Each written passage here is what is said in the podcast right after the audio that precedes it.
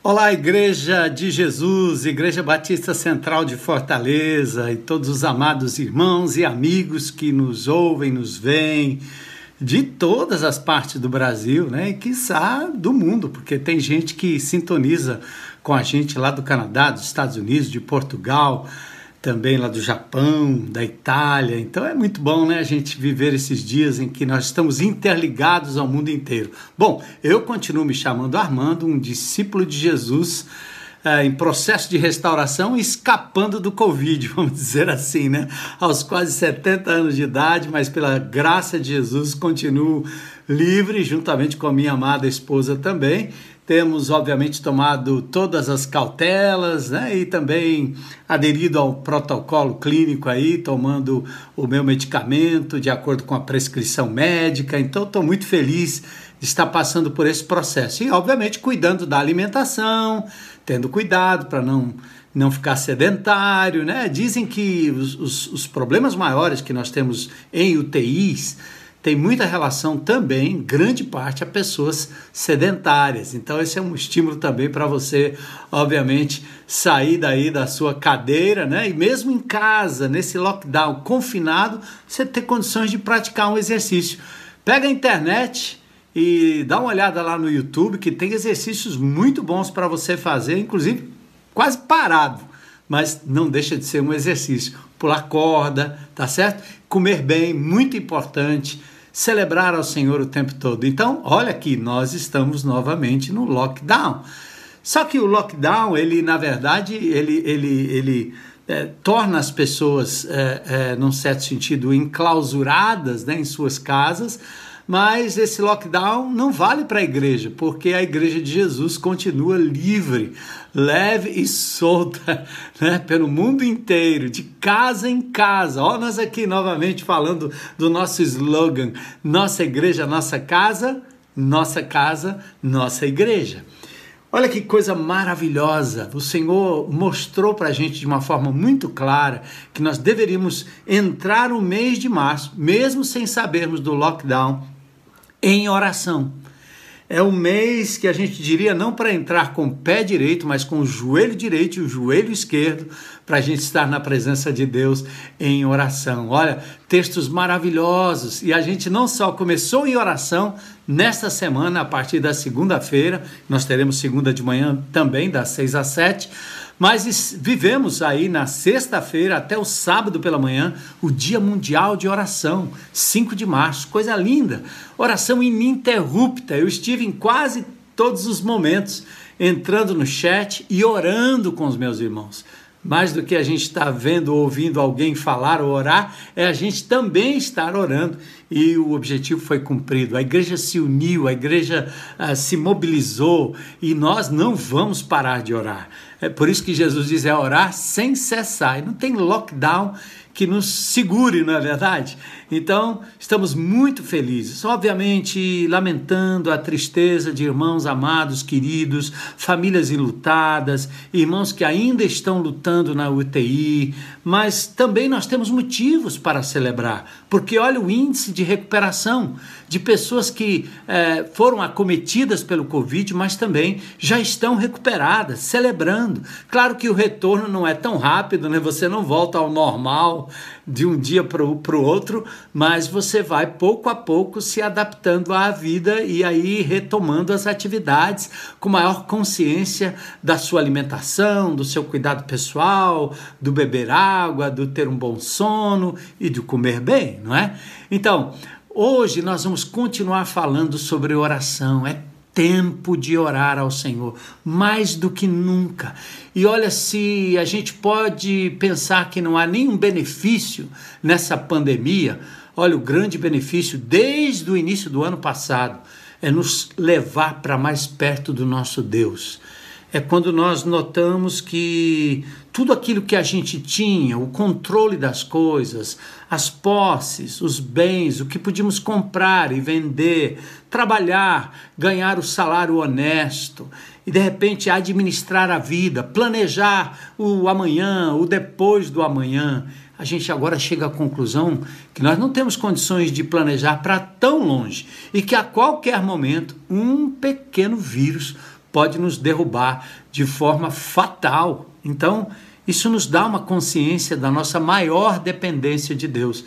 Por isso, é também um momento em que a igreja está aprendendo a orar, a andar de joelhos, a ter comunhão mais íntima com Deus.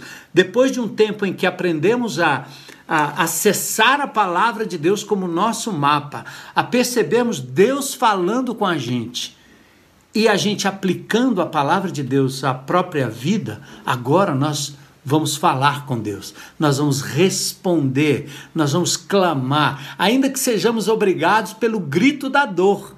Mas a gente vai aprender também a agradecer, a louvar, a dialogar com esse Deus maravilhoso que sempre quis isso de nós, né? É, falar com a gente através da palavra e também que a gente fale com Ele através da oração em várias instâncias. Olha que coisa linda, Mateus 7, no capítulo 7, verso 7 até o verso 11, diz: Peçam e lhes será dado, busquem e vocês vão encontrar, batam e a porta lhes será aberta, pois todo o que pede, recebe. Olha que lindo! O que busca, encontra, e aquele que bate, a porta será aberta. E aí Jesus diz: Qual de vocês, se seu filho lhe pedir pão, lhe dará uma pedra? Ora, ninguém faria isso. Ou se pedir peixe, lhe dará uma cobra, uma víbora? Não, ninguém faria isso. Se vocês, apesar de serem maus, não é, sabem dar boas coisas a seus filhos, quanto mais o Pai de vocês, né? Lembra do Pai nosso, Pai eterno? Ele está nos céus e Jesus diz: Ele vai dar coisas boas aos que lhe pedirem. Então nós vamos clamar Vamos clamar. E diz também ah, em Tiago 5, 16 a 18: confessem seus pecados uns aos outros, orem uns pelos outros para serem curados. A oração de um justo é poderosa e eficaz. E aqui vem também esse processo de semeadura. Quando nós então abrimos a nossa boca para interceder por alguém, um amigo, um irmão, um parente, um familiar, mas um desconhecido, um descrente que essa hora também clama, também geme não sabe com quem falar, não sabe a quem recorrer. Então é muito importante que você diga: Eu sei o caminho, vem aqui, eu tenho a chave, vem aqui, eu tenho a senha. Vamos orar a Deus Pai em nome de Jesus. E você fazendo isso, está semeando, semeando a palavra de Deus, né? Então, bendito seja Deus que não nos rejeita a oração nem afastou de nós a sua graça. Salmo 66, verso 20. Bendito, louvado seja Deus que não rejeita a nossa, a minha, a sua oração e nem afasta de nós, de mim, de você, o seu amor, a sua graça. Louvado seja Deus. Queridos, é interessante, né? Nós temos sido desafiados a nos encontrar com Deus diariamente dentro e fora das nossas reuniões formais. Nossa igreja estava preparada para isso a qualquer momento. Podem fechar tudo. Nós vamos continuar nos encontrando com Deus, porque isso é o que de fato importa, não é verdade? E Deus sempre quis estar perto do seu povo, dialogando bem pertinho. Foi assim no Éden, foi assim com Enoque, foi assim com Noé, foi assim com Abraão, foi assim com Moisés. Aquelas histórias maravilhosas da Bíblia, Samuel, né? Deus chamando Samuel. Gente, isso pode acontecer com a gente agora, porque nós temos esse acesso livre em nome de Jesus Basta que a gente esteja atento, íntimo, pausado, quieto, em lockdown, né? De tudo, para a gente poder de verdade estar apenas com o Senhor, né? E nós temos, obviamente, além do fato de que Deus falava de forma audível, às vezes ele falava por meio dos profetas, né? Que o Velho Testamento mais tarde é, é, é, veio a ser compilado por meio desses profetas que registraram a palavra escrita. E depois Deus falou através da lei, Deus falou, obviamente, é, revelando na lei a vontade dele para os detalhes cerimoniais, né? para os detalhes da lei, para os detalhes morais. Então, Deus foi falando com o seu povo. E Jesus até disse isso mesmo, né? Eles revelam, as escrituras revelam quem Deus é. Jesus diz em João 5,39: Vocês estudam cuidadosamente as Escrituras porque pensam que nelas vocês têm a vida eterna. Sim, e são as Escrituras que testemunham ao meu respeito porque é a respeito do Deus que se fez gente e deixou na sua palavra a revelação. Então, enquanto Deus se revelou depois aos evangelistas e aos apóstolos sobre a pessoa de Jesus e sobre a igreja de Jesus, nós hoje temos a presença de Deus em nós, morada de Deus. Eu sou casa, lugar de Deus e ele habita em mim. Olha que coisa tremenda. E esse Deus ainda se revela através da palavra escrita, né? Nesta palavra que nós meditamos e promovemos a cada dia um encontro íntimo com Deus. E não tem como você ouvir Deus e ficar calado. Eu até às vezes oro a Deus antes né, de, de ouvir a voz dele para dizer: Senhor, prepara o meu coração para lhe ouvir. Então você começa amanhã meditando e orando. Deus fala comigo e eu respondo em adoração, respondo em oração. Agora, a oração, né? Mês de março, juntos na oração. Deus é um Deus onisciente, não é verdade? Isso quer dizer que ele sabe todas as coisas. Mas ele tem prazer em nos ouvir, não é? Ele recebe das nossas palavras o louvor e a honra que é devida ao seu, são devidos ao seu nome, a gratidão. Ele recebe os pedidos, as intercessões, tudo por meio desse instrumento poderoso chamado oração. Interessante que na nova aliança Deus não marcou hora, Deus nem determinou o lugar nós temos livre e direto e ilimitado acesso. Presta atenção. Não tem essa história de banda larga. Não tem questões de 10, 20, 30, 50, 600, 500 megas. É ilimitado, certo? É internet ilimitada, é acesso ilimitado. E o nome da senha é. Adivinhe, João 14, 14. O que vocês pedirem em meu nome, eu farei. Olha aí, o segredo e a chave da oração, a senha da oração é o nome de Jesus. Porque foi ele que entrou no Santo dos Santos, foi ele que ganhou o direito de rasgar o véu de cima a baixo. E agora o véu nem será fechado mais. E aí nós temos acesso como os sacerdotes não tinham porque eles tinham todo um ritual. Hoje nós não precisamos mais. E Deus tem prazer em acatar as minhas e as suas orações. Sabia disso? Olha o que diz a palavra de Deus no Salmo 66, 20. A gente acabou de recitar, né? Bendito seja Deus que não me rejeita a oração. Ele tem prazer. Agora, veja bem, quando a gente entra nesse empreendimento da oração, nós temos que cuidar um pouco com as nossas expectativas. Então, vamos ajustar as nossas expectativas, tá certo?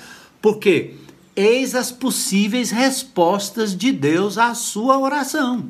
Então, atenta aí. Deus pode responder de três maneiras: sim, ok, não, certo? Uh -uh, ou espera. Olha, um pai faz isso com uma criança. A criança pede algo e você diz: tá bom, meu filho, tá aqui, é água que você quer, beba água, né? Aí o filho pede uma brasa da fogueira. Você diz: não, não pode, vai queimar a sua mão, meu filho. Impossível. Quando eu era pequeno, já crescido um pouquinho, eu tentava segurar a brasa na minha mão. Mas minha mãe jamais me deixaria fazer uma coisa dessa. Ela iria dizer: não, não, não. Meu pai também. Não, não, não. Mas às vezes, quando você pede algo, Deus pode dizer: espera, aguarda. Então você tem que estar consciente que em nossas orações, mesmo por cura, mesmo a oração que nós fazemos pelos doentes, pelos enfermos, Deus pode dizer sim e ele intervém. Quando a glória for para o nome dele, segundo a vontade dele, ele pode dizer não. Nós temos amados irmãos pelos quais nós oramos intensamente, mas Deus aprove levar. Eu orei pelo meu pai, aos 49 anos de idade, meu pai, jovem, jovem, foi tomado pelo Senhor logo depois que eu entreguei minha vida a Jesus. Deus disse: Não, não é hora. E para minha glória, o seu José Bispo vai ser levado à glória. Ele conheceu Jesus, três meses depois ele faleceu. Era o tempo dele, era o momento divino, era o momento de Deus. Ou Deus pode dizer: espera. Aquele algo que você tanto quer, Deus pode dizer: espera. Olha que interessante. Quando vem o sim, ele diz: se você pedir meu nome, eu farei. Ok? Ah, mas então quer dizer que é só pedir em meu nome? Sim, é em nome dele, mas segundo a vontade dele. Deus é soberano, ele não é um robô. A oração não aciona um robô obrigado a nos responder, entende? Por isso tem que cuidar das suas expectativas. Aí ele pode dizer não. Por quê? Não. Olha, o Salmo 66, 18 diz exatamente assim: Se eu atender à iniquidade do meu coração, o Senhor não me ouvirá. Tiago 4,3 também diz que nós pedimos e não recebemos porque pedimos com a motivação errada. Então preste atenção: por que Deus diz não? Porque nós não sabemos como pedir. Porque nós somos humanos, falíveis. E às vezes o que nós pedimos nem sempre é o melhor para nós. E Deus, sabendo disso, ele obviamente vai dizer não. O salmista diz: Se eu atender ao pecado no meu coração, o Senhor não vai me ouvir. É incoerente. Como é que Deus vai lhe dar uma coisa se a sua vida está embolada, está cheia de pecado, está impregnada de coisa errada, de coisa ruim? Você já fez coisa errada com o que você tem nas mãos? Imagina se Deus lhe der mais, né? Se Deus lhe der mais dinheiro, mais riqueza, né? uma coisa zero, sei lá, né? uma, uma, uma, uma, esposa. Você já, já não soube nem lidar com a namorada, como é que você quer uma esposa, né? Então cuida, cuida, cuida, cuida. Ou Deus pode dizer espera. Lembra? Segundo Coríntios capítulo 12, verso 9, o apóstolo Paulo pedindo, olha, o grande apóstolo Paulo. Você fica imaginando que o apóstolo Paulo era tão chegado a Jesus, era tão importante no ranking do reino de Deus como líder, que Deus jamais negaria alguma coisa para o apóstolo Paulo. Mas o que Deus disse para ele quando ele pediu a própria cura? Ele já havia curado outros. Mas Jesus disse: Não, Paulo, a minha graça te basta. Não, espera. O tempo não é agora, o tempo é depois. E assim, muitos outros pedidos de oração são retardados pela vontade de Deus, né? Então, na palavra de Deus, a gente se torna íntimo de Deus a gente conhece a sua vontade, a gente aprende a viver como discípulo de Jesus, exatamente na meditação e leitura da palavra. Aqui você fica conhecendo o coração de Deus que vai lhe preparar para pedir aquilo que está de acordo com a vontade dele. Percebe? a intimidade, como é importante. E na oração, nós abrimos um infinito estoque de bênçãos divinas sobre nós mesmo quando não merecemos. Né? Então, o que, que significa orar? Orar é falar com Deus de forma espontânea. A coisa mais linda do mundo é a espontaneidade de uma criança. Ela não fabrica palavras. Eu vejo até que às vezes os filhos repetem o que os pais pedem que o filho repita. Estou brincando aqui com um menininho precioso, o Eltinho, né? E às vezes eu brinco com os pais, porque eu chego perto para falar com ele e os pais dizem: Ó, oh, diga boa noite pro vovô pastor. Aí ele, aí ele vacina, diga boa noite, diga boa noite. Aí ele acaba dizendo boa noite, vovô pastor, mas não é espontâneo, né? Porque o espontâneo é quando ele, eu chego perto e ele diz, vovô pastor, e vem correndo e já fica ligado e já dá um tchau. Aí é o espontâneo, tá certo? Então, nós temos que ser como crianças, espontâneos na presença de Deus, tá certo? Fala com Deus de forma espontânea. Por isso que Jesus chama atenção em Mateus capítulo 6 para você não usar de vãs repetições.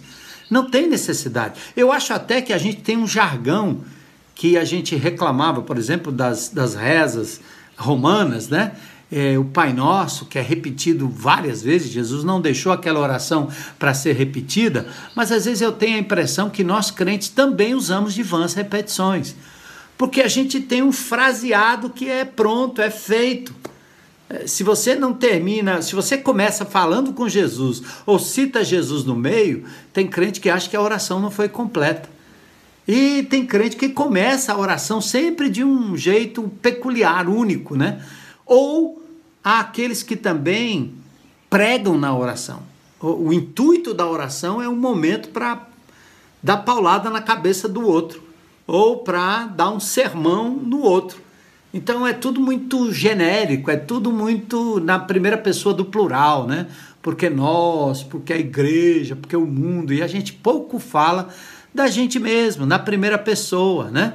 É obviamente que quando você é, quer ser cúmplice de um problema da nação e da igreja, você pode usar a primeira pessoa do plural, como Neemias usou. Nós temos pecado. Obviamente, talvez Neemias não fosse o culpado direto, mas ele assume a culpa no momento em que ele ora e intercede pela sua nação, tá? Então é isso, como uma criança falando com o pai. Fala simples. Tem uma outra uma outra frase que se usa muito, que o Senhor possa, que Deus possa. Isso aí é um, é um subjuntivo, é, um, é, um, é, um, é uma coisa duvidosa. Então não, não, não, não usa isso aí não, né? O Senhor não é que, que se ele possa, que ele possa, não que ele possa, ele pode. A questão é ele querer ou não querer. Né? Então você evita essa, esse linguajar que é muito, muito claro, né? a gente fala demais isso. Então, Senhor, eu sei que tu podes, e o Senhor o fará segundo a tua vontade. Senhor, entra naquela casa, não que tu possas entrar naquela casa. Ora, ele pode, não há dúvida. Então, se não há dúvida, seja direto na sua oração, tá certo? Então é como uma criança pedindo o simples, às vezes pedindo o absurdo, e com o tempo você vai ajustando os seus pedidos de conformidade ou em conformidade com a sua intimidade com esse Deus que se revela na palavra escrita através do mapa, tá? Então a oração é algo que se aprende, tá bom? Por exemplo, em Lucas capítulo 11, verso 1, os discípulos disseram: Senhor, ensina-nos a orar. Então eu quero realmente dizer que nós, como igreja, estamos aprendendo a orar. Os mais velhos já têm a prática da oração, os intercessores que oram é, continuamente são práticos e ávidos na oração, mas a maioria de nós não tem prática na oração. Portanto, oração é algo que se aprende, muita paciência. E a oração será sempre imperfeita. Sempre. Não tem oração perfeita. Ela será sempre imperfeita, tá? Em que sentido? Ah, Romanos diz que o Espírito, ele assiste na nossa fraqueza. Deus já deixa essa brecha para dizer: olha, a fraqueza de vocês não lhes permite pedir de acordo com a minha vontade. Então, o meu espírito, ele vai e interpreta, ele intercede, porque nós não sabemos orar. É, a Bíblia diz exatamente isso. Paulo diz isso em Romanos 8, 26, que o Espírito intercede nas nossas fraquezas ou assiste em nossas fraquezas, porque a gente não sabe como orar. Então, isso aqui está nivelando a todos nós, né? É, é, num patamar único. Não tem crente velho, crente novo. Então, nós não sabemos. Às vezes, o crente mais novo, uh, o neófito, né? Ele tem uma oração muito mais espontânea, muito mais clara. Então, o texto diz que o Espírito intercede por nós sobremaneira e com gemidos inexprimíveis. É o Espírito Santo de Deus diante do Pai, dizendo em nome de Cristo, o Filho que se deu por estes. Pai eterno, ouve a oração daquele homem, daquela mulher, daquela criança, daquele jovem, daquele adolescente. Então, sendo Deus onisciente, ele sabe tudo, a oração não apenas leva a informação que Deus já conhece ou já conhecia, mas a oração faz mais do que isso. Ela não só leva a informação, ela nos leva para perto de Deus, nos faz íntimos de Deus. E quando você ora com alguém, essa intimidade é não apenas com Deus, mas à medida que vocês oram juntos, como marido e mulher, como pai e filho, como irmãos, como equipe, como pastores, como irmãos em Cristo, estas orações não só nos levam para mais perto de Deus, mas nos levam também para mais perto uns dos outros. A lógica é bem simples, né? Se nós estamos aqui, ó, nós estamos distantes uns dos outros. Mas se nós temos um alvo comum, que é a busca do trono em oração, na medida que nós chegamos mais perto do topo da pirâmide, mais perto nós chegamos uns dos outros em oração. É, isso é muito lindo, não é verdade? Então a oração nos aproxima de Deus e melhora a nossa capacidade de ouvi-lo, tá? Então, Deus decidiu abençoar e o protocolo da bênção é a oração. Quer receber ou não? Eu quero, eu quero, né? Então vamos lá. É, falando aqui rapidamente sobre o livro de Crônicas, né? principalmente segundo Crônicas, é um livro que destaca muito a oração. Segundo Crônicas 7,14, serve como paradigma para todo, todo o livro. Se o meu povo, que se chama pelo meu nome, se humilhar e orar, buscar a minha face e se afastar dos seus maus caminhos, eu ouvirei dos céus, perdoarei os seus pecados e curarei, sararei a sua terra.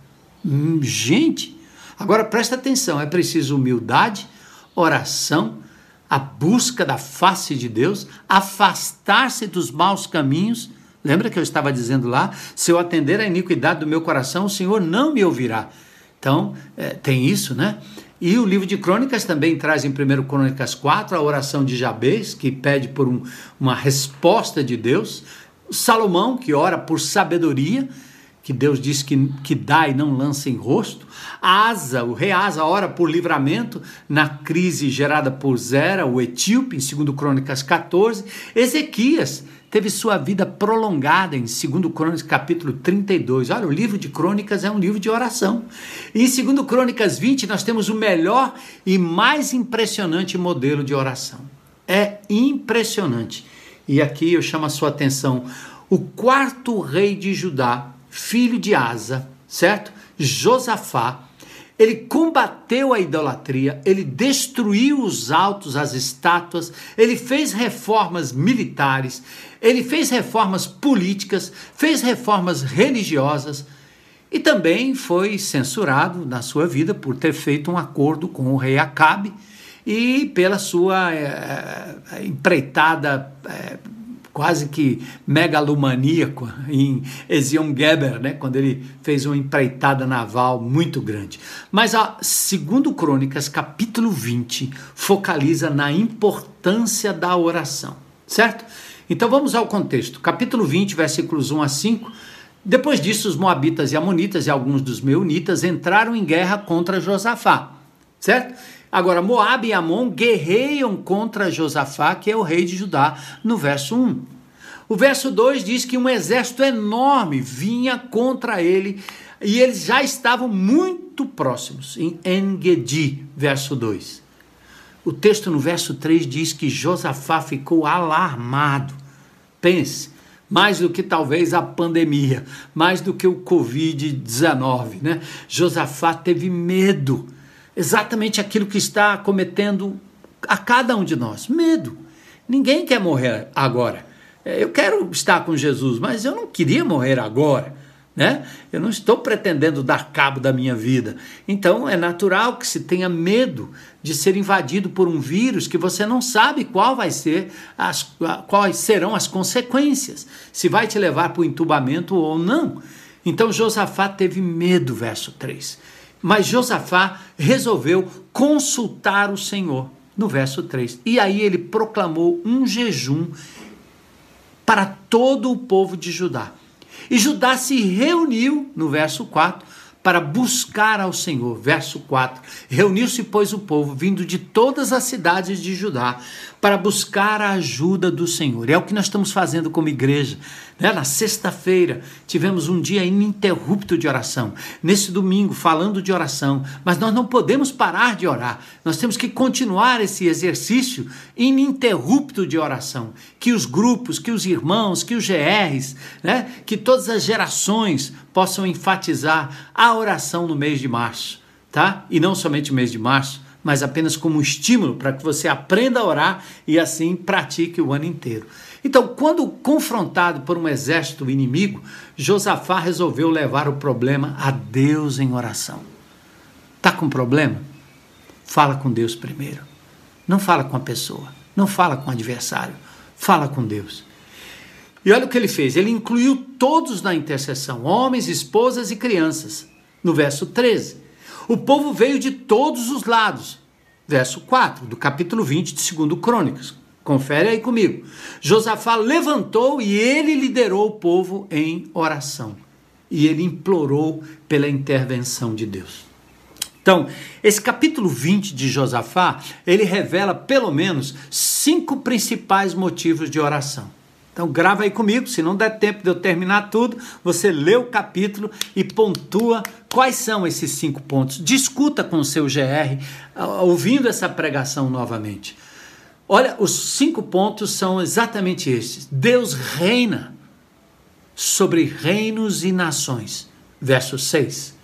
Depois, Deus tem prazer em cumprir, em cumprir aquilo que ele prometeu. Versos 7 a 11. Depois Deus julga os que se opõem à sua obra.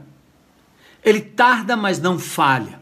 Ele é o justo juiz, ele julgará aqueles que se opõem à sua obra. Verso 12. E Deus é poderoso para nos livrar das aflições. Versículos 14 a 17. E por último, em quinto lugar, Deus sustenta aqueles que creem nele e que creem na sua palavra versículos 18 a 30. Então vamos ver rapidinho cada um desses pontos e a gente encerra o nosso tempo juntos aqui, tá bom? Nesse domingo precioso. Primeiro, Deus reina sobre reinos e nações. Ele orou assim, ó: Deus de nossos antepassados, não és tu, Deus que está nos céus, tu governas sobre todos os reinos do mundo. Josafá demonstra conhecimento e confiança em Deus. Ele diz Deus dos nossos antepassados, Deus de Abraão, Isaac e Jacó, Paulo, João, Justino Mártir, Agostinho, Lutero, Hudson Taylor, Deus de Moody, Deus de Billy Graham, Deus dos nossos antepassados. Gente, os reinos, o reino de Deus está baseado em promessas feitas aos antigos. E essas promessas perdurará para sempre, independentemente de nós. Entende? Mas Ele quer a nossa participação nessa corrente. Glória a Deus. Deus que está nos céus, Deus absoluto sobre toda a criação. Nabucodonosor teve que aprender isso do pior modo possível. Ele acabou andando no chão, expulso dentre os homens, molhado pelo orvalho, passando como se fosse um animal no chão, até que ele reconheceu que Deus tinha domínio sobre todos os reinos. Ninguém pode resistir à sua vontade. Governos não resistem à vontade de Deus.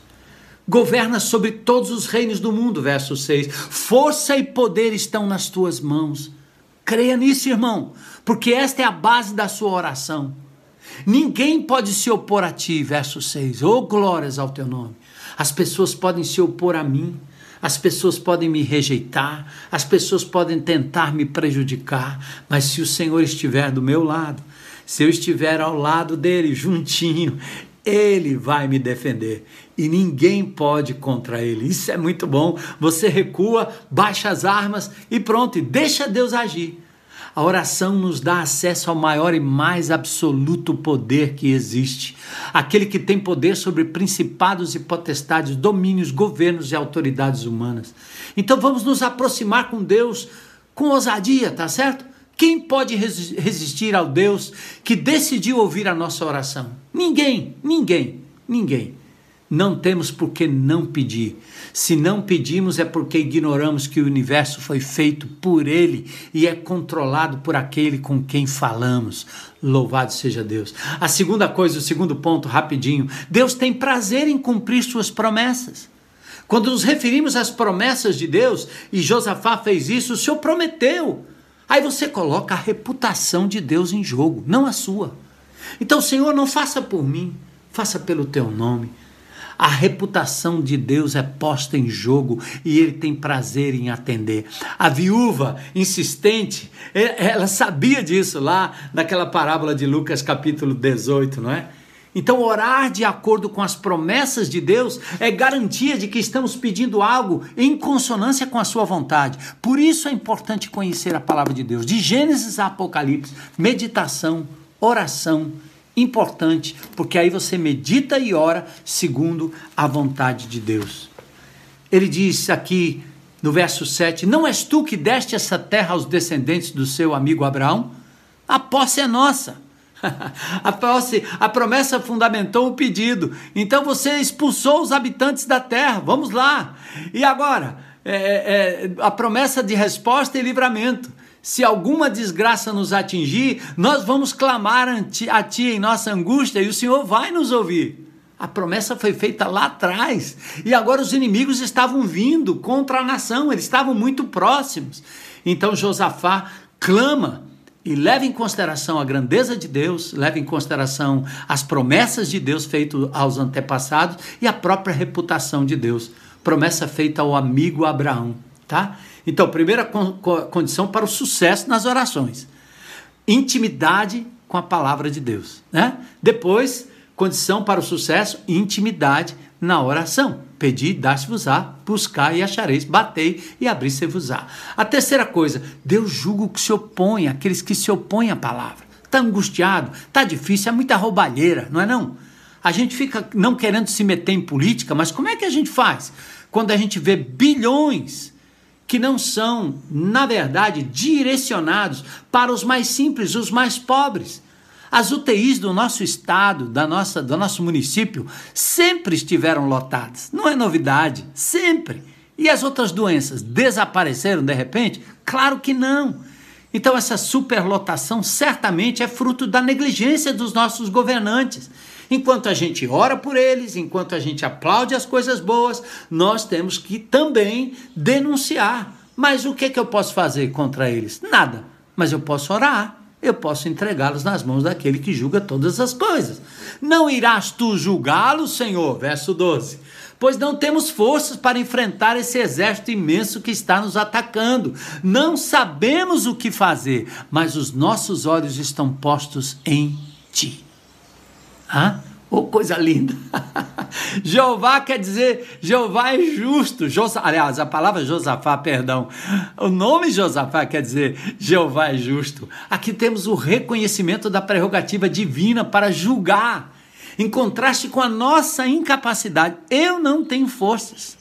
Os homens se levantam contra mim, os homens se levantam contra você, os homens se levantam contra a comunidade, os políticos se levantam contra a igreja, a igreja está sendo perseguida aqui. No Canadá, um pastor acabou de ser preso. Em São Paulo, aliás, em Curitiba, uma igreja foi invadida por um grupo de policiais, um secto de policiais enorme, para encontrar o pastor fazendo a sua live normalmente. Para que isso? Nós estamos sendo perseguidos.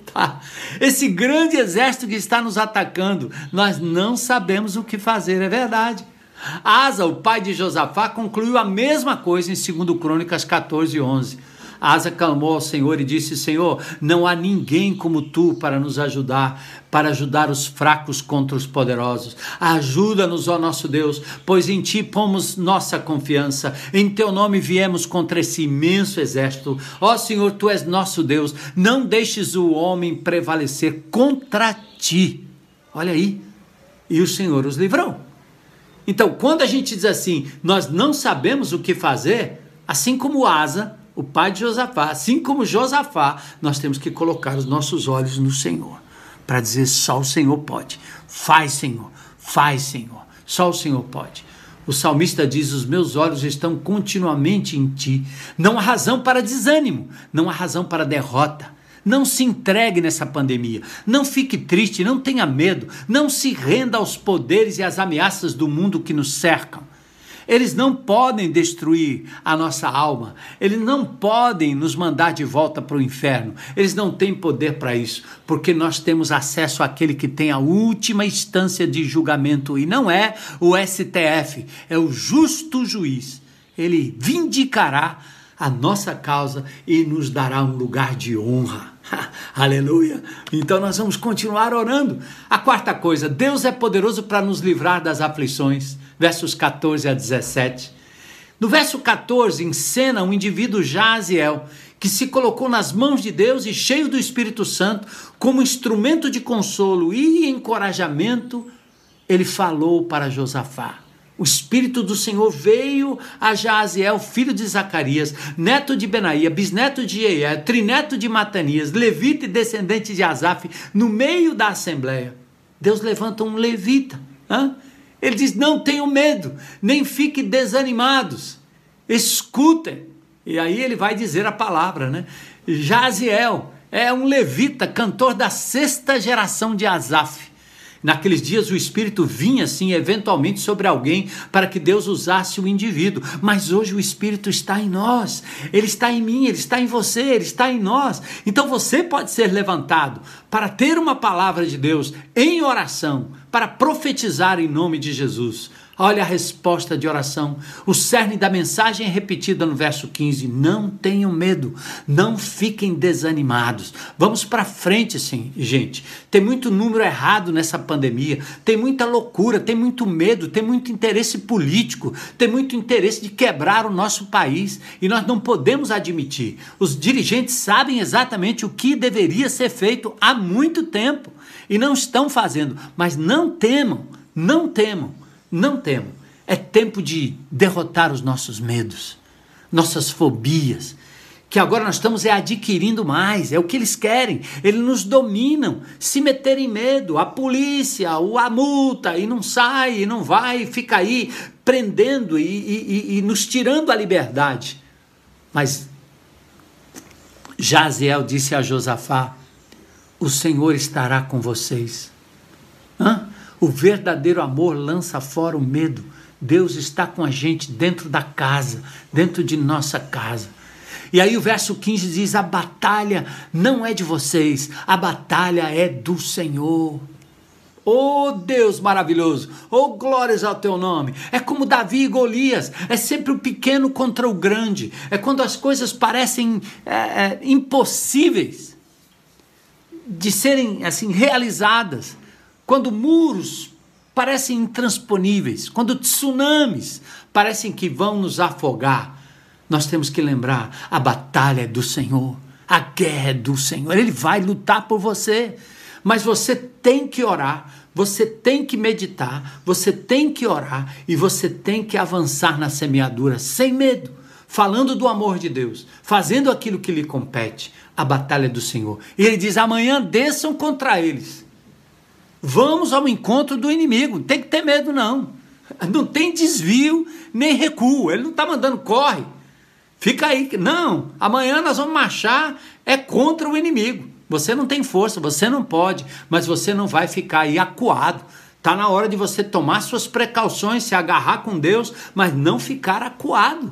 Vocês não vão precisar lutar, verso 17. Tomem posição, fiquem parados, posição de oração. Vejam o livramento que o Senhor lhes dará, verso 17.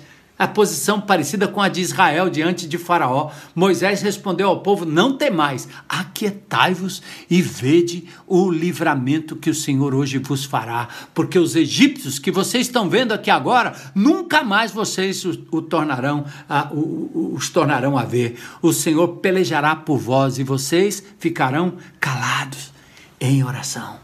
Aleluia. Bora, irmãos. Bora, irmãos. Ah, se aprendêssemos a confiar e não temer o inimigo.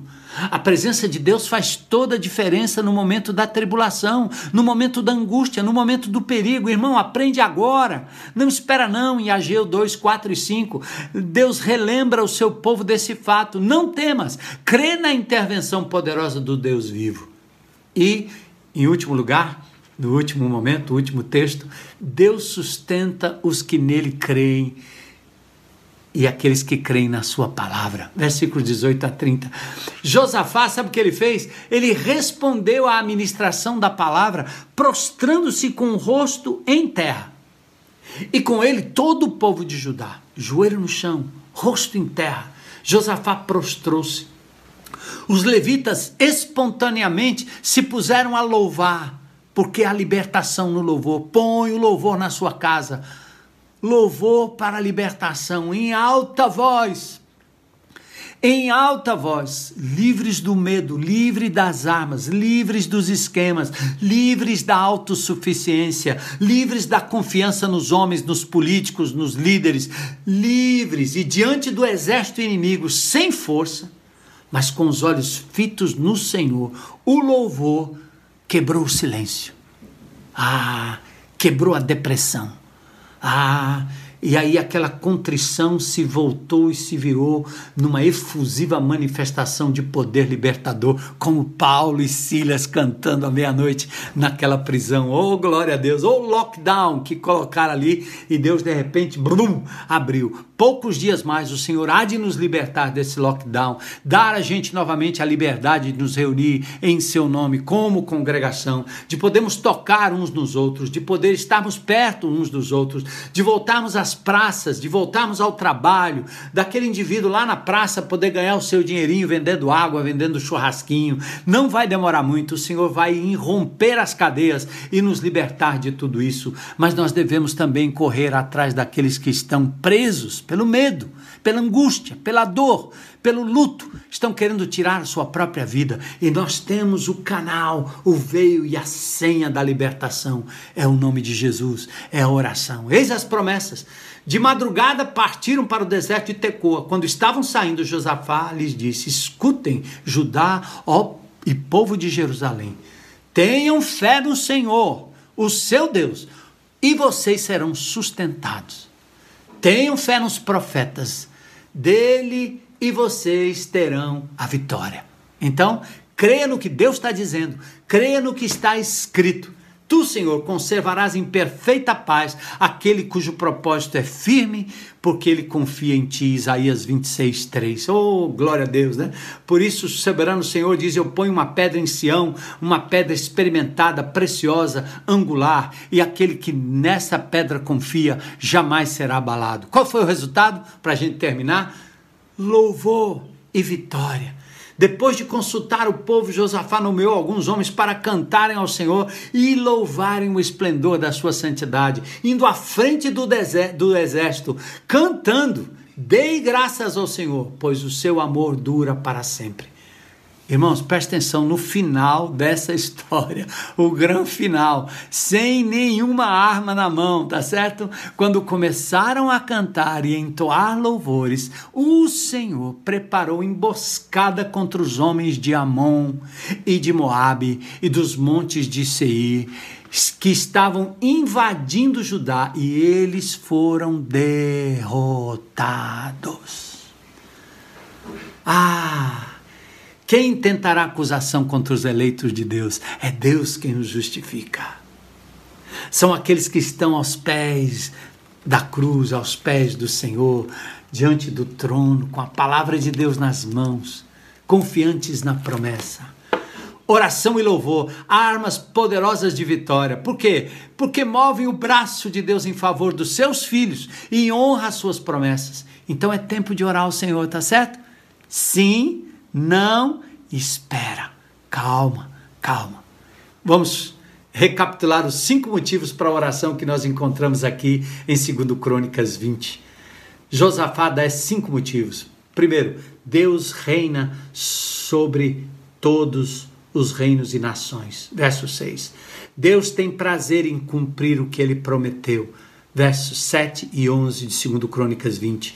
Deus julga os que se opõem à sua palavra, verso 12. Deus é poderoso para nos livrar das aflições, versos 14 a 17. E Deus sustenta aqueles que nele creem e aqueles que se apegam à sua palavra. Senhor, abençoa o teu povo nesse domingo precioso. Liberta do cativeiro do medo Liberta do cativeiro da depressão, Senhor. Liberta do cativeiro, Senhor, da insegurança futura. Dá aos teus servos, Senhor, a certeza de que estão ligados e conectados àquele que é dono do ouro e da prata, aquele que está sentado no trono e tem toda a história em suas mãos. Senhor, que o teu povo se apegue à tua palavra e às tuas promessas. Faz de nós, Senhor, um povo de oração, um povo que anda de joelhos na tua presença. E nós veremos a restauração da nossa vida, da nossa família, da nossa casa, do nosso condomínio, do nosso trabalho, da nossa cidade, da nossa comunidade, do nosso estado e do nosso país, para a glória e honra de Jesus aquele que nos propiciou novo e vivo caminho aos céus, para tocar o trono e mover o teu coração. Age, Senhor, em nosso favor. É o que nós te pedimos em nome de Jesus. Amém. Amém. Glória a Deus. Amém. Beijo. Até o próximo domingo, se Deus permitir.